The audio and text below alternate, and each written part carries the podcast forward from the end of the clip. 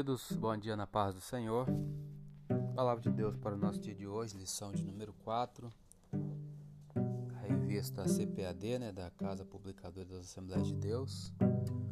O título da lição: Dons de Poder. Textuário, estamos falando da semana toda, o textuário e a verdade prática são os mesmos.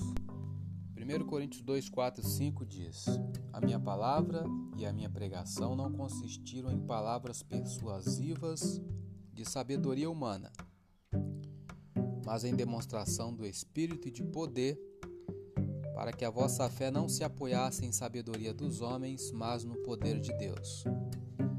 Verdade prática: os dons de poder são capacitações especiais em situações que demandam a ação sobrenatural do Espírito Santo na vida do crente.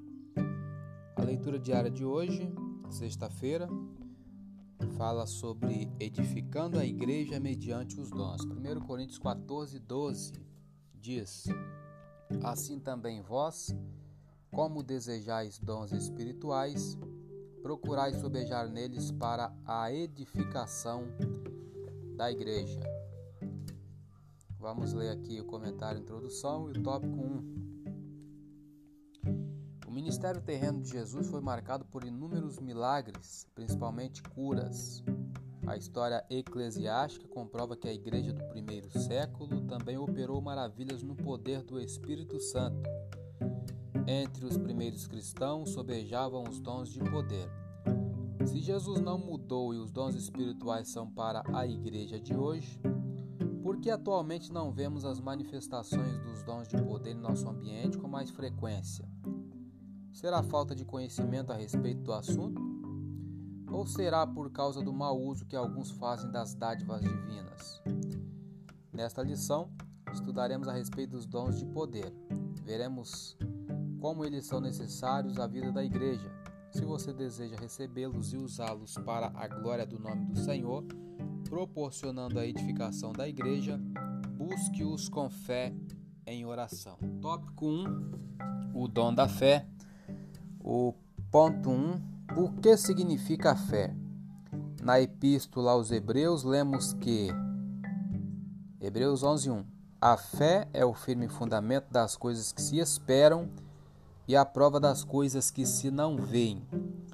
Essa é a definição bíblica sobre a fé, pois mostra a total confiança e dependência em Deus.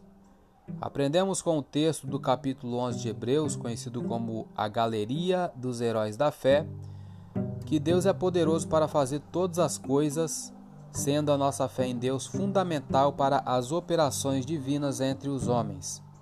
Ponto 2. A fé como dom. É distinta daquela que recebemos por ocasião da nossa conversão, a fé salvífica, conforme Romanos 10, 17. Igualmente, se distingue, se distingue da fé evidenciada como fruto do Espírito, lá de Gálatas 5, 22.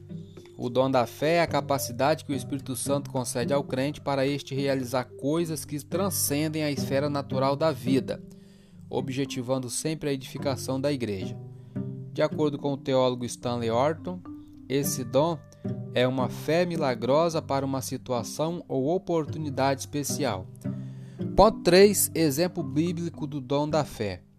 Quando guiou o povo de Israel na saída do Egito, se aproximou do Mar Vermelho, já na iminência de ser destruído por Faraó, Moisés disse, lá em Êxodo 14, 13 e 14: Não temais, Estai quietos e vede o livramento do Senhor, que hoje vos fará. Porque aos egípcios que hoje vistes, nunca mais vereis para sempre. O Senhor pelejará por vós e vos calareis. Moisés viu pela fé o livramento do Senhor antes de o fato acontecer.